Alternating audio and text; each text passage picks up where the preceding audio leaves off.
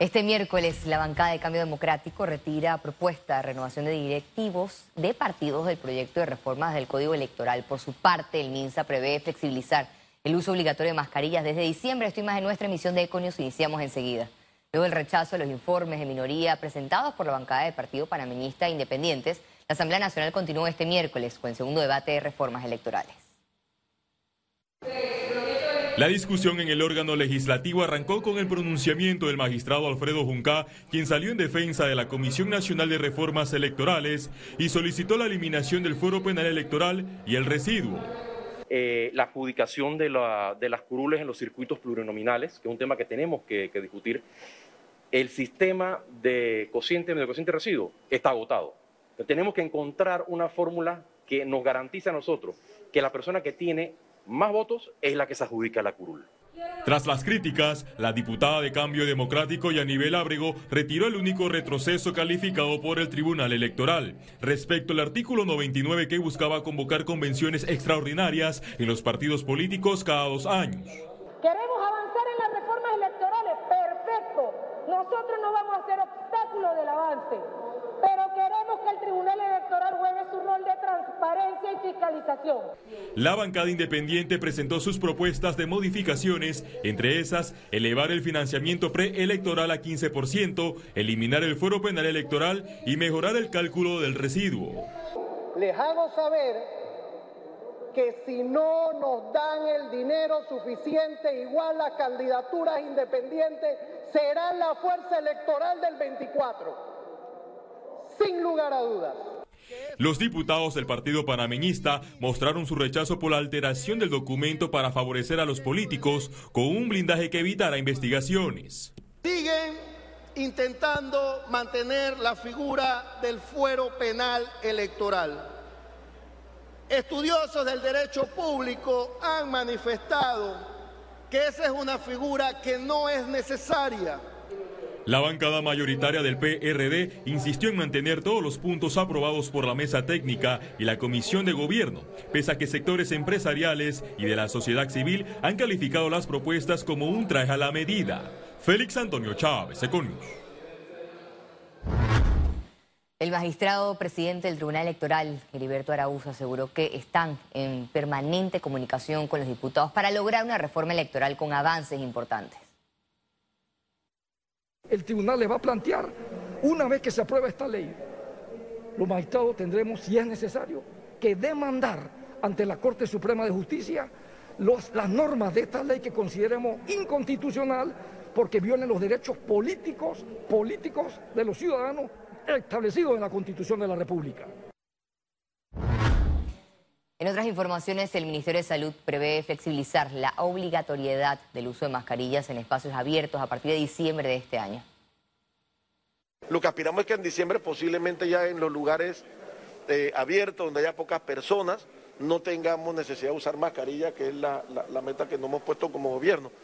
Sin embargo, mi recomendación es sigamos usando la mascarilla, aunque el Ministerio de Salud y el Gobierno Nacional de, eh, elimine la obligatoriedad de, no, de que tengan que utilizar la mascarilla, yo le recomendaría que el que puede y quiere seguirse cuidando, que lo haga. Y este miércoles inició la vacunación de la tercera dosis de refuerzo para personal de salud.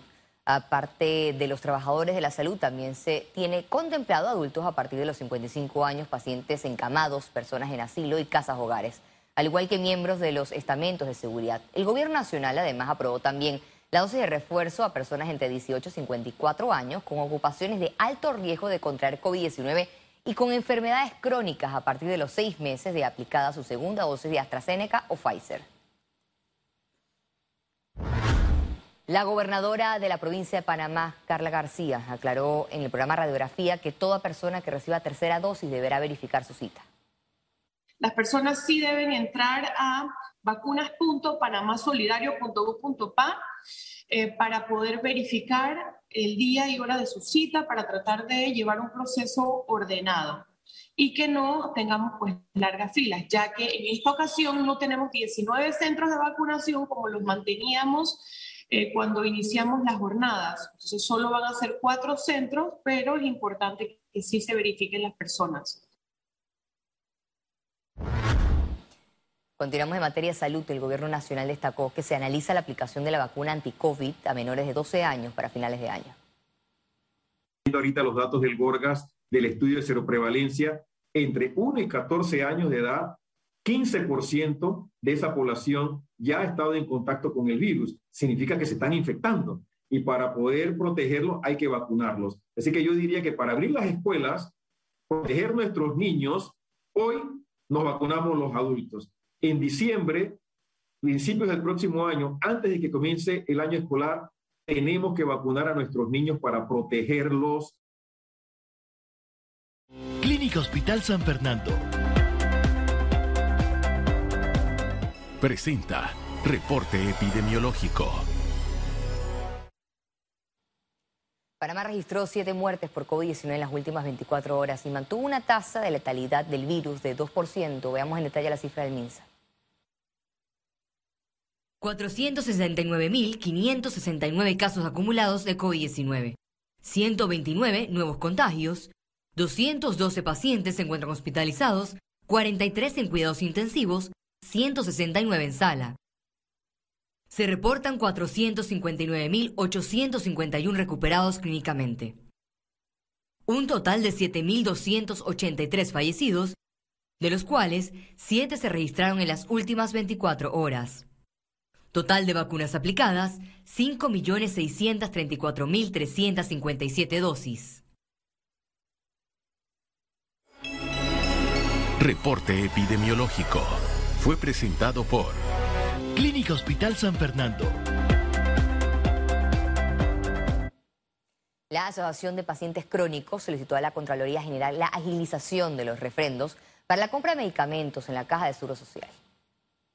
Cuando esos contratos llegan a la Contraloría, se atrasan a tal magnitud que yo te puedo decir que, por ejemplo, hay un medicamento nuestro de la, de la artritis reumatoide, que es la enfermedad en la cual yo estoy inmersa, tiene desde febrero la extensión del contrato, desde febrero para su este, refrendo en la Contraloría.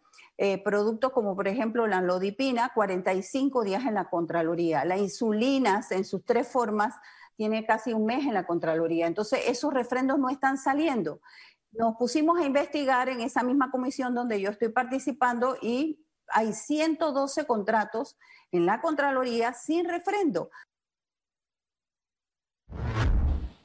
Panamá conmemoró este miércoles el Día Internacional para la Reducción de Riesgos y Desastres. El Sistema Nacional de Protección Civil resaltó que el país está a la vanguardia en la preparación de los planes de prevención y servicio de rescate ante cualquier desastre.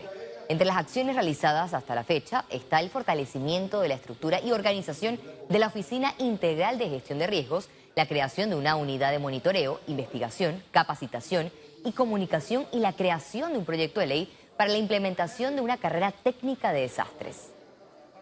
Todos los ejes debemos trabajar con lo que se llama el marco de Sendai, que Panamá es signatario, con las prioridades de prevención, articulación y inversión. La inversión en proyectos de interés social comunitario es de mucha importancia que la comunidad se prepare como una inundación. Economía. Los bancos manifestaron su preocupación por una iniciativa legislativa que busca regular tasas de interés y créditos en el país. Actualmente se mantiene en discusión en la Asamblea Nacional el proyecto Ley 420 que busca regular las tasas de interés para préstamos y créditos bancarios. Para la Asociación Bancaria de Panamá esto generaría una exclusión financiera. ¿Qué estamos buscando realmente? No estoy seguro. Nosotros hemos hecho esas explicaciones y confiamos, confiamos en que podemos seguir trabajando tanto con el gobierno nacional como con la Asamblea en no desviarnos y no caer en esa trampa populista que, igual que se ha demostrado no solamente en Panamá, en cuanto país ha ensayado estas ideas, ha demostrado causar exclusión, Recalcó que las tasas de interés en Panamá son las más competitivas de la región. En Panamá tenemos tasas que no estando reguladas ni teniendo topes, son las más bajas del continente americano, por lo menos en el sistema bancario. Son las más bajas del continente americano y de lejos, comparables únicamente con las tasas que existen comerciales en los Estados Unidos, que es el mercado más competitivo del mundo. Y adelantó las posibles consecuencias de esta regulación de llegar a aprobarse. Condenar a la gente a tener que pedir prestado a bandas informales, a prestamistas informales y asumir costos de financiamiento que son múltiples veces más altos que los que se pueden conseguir en el sector bancario.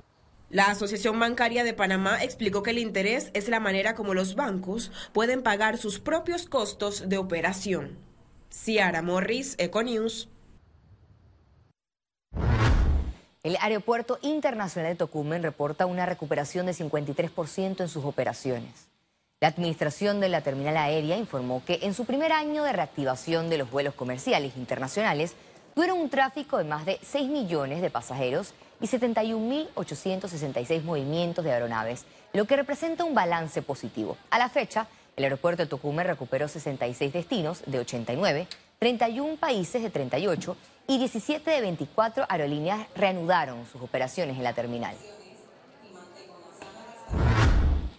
La autoridad de la micro, pequeña y mediana empresa, es decir, AMPIMES, realizó el lanzamiento de la Semana Global de Emprendimiento en Panamá que se llevará a cabo del 8 al 12 de noviembre. Durante la conferencia de prensa, el director de AMPIME destacó el papel de la mujer en el emprendimiento, no solo en la parte social, sino también en la economía del país. Eh, presentamos hace unas semanas también la Estrategia eh, Nacional de Emprendimiento Femenino y fue muy bien acogida y habla de, llevar a cabo actividades donde podamos involucrar en el emprendimiento y en la microempresa a la mujer, que en Panamá tiene un papel importantísimo, pero hay que visualizarlo, no solo de manera social, sino también económica. La mujer panameña, con la mitad de la inversión, logra 20% más de retorno en emprendimiento.